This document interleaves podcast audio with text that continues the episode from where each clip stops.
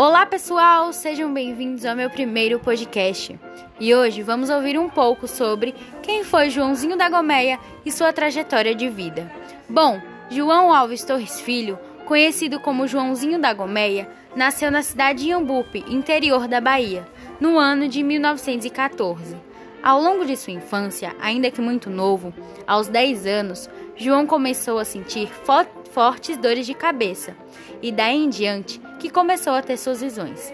Muitas vezes de um homem de penas, outras bonequinhos dentro de copos se agitando, e tudo isso assustava o garoto. Mas ao longo do tempo foi percebendo que aquilo ia além, o que não recatou o medo do menino pois João sempre foi muito religioso.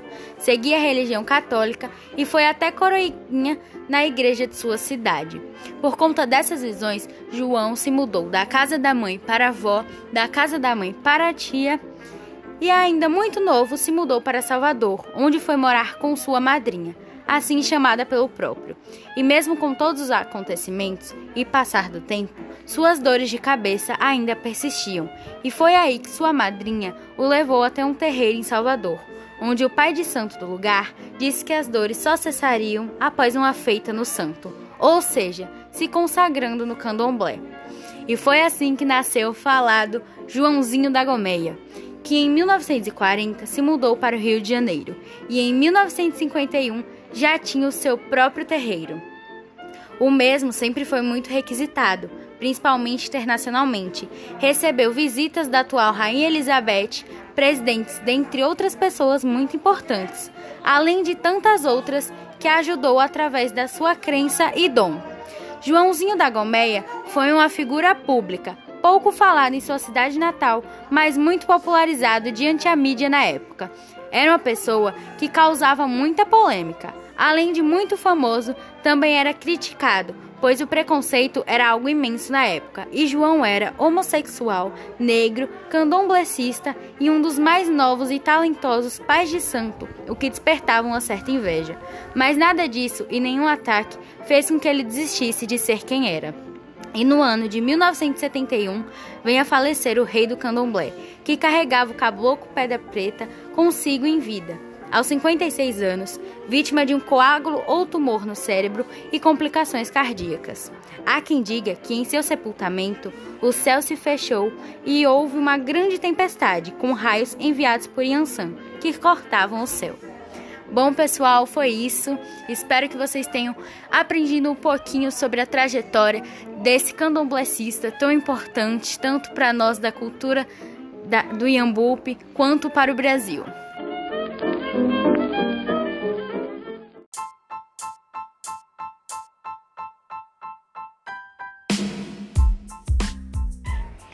Olá pessoal, estamos iniciando mais um podcast. E no podcast anterior falamos sobre Joãozinho da Gomeia e a sua trajetória de vida. E hoje estamos aqui para falar sobre a importância de aprendermos sobre ele e qual a importância que foi para mim aprender sobre este grande candomblessista. Bom, antes da professora Paula dar início às aulas falando dele, eu já conheci um pouquinho, pois a minha avó já tinha falo, e ano passado a gente também viu um pouquinho da história dele, e foi muito importante para mim entender um pouco sobre como ele construiu a sua imagem no candomblé, como ele cessou os preconceitos e os lugares que ele alcançou. Bom, e é isso. Também foi importante para nós conhecermos um astro, né, da nossa cidade, que Iambupe, onde moramos, porque ele é pouco falado, pouco representado aqui, mas foi uma a imagem conhecida é, por todos, por pessoas de fora do Brasil também.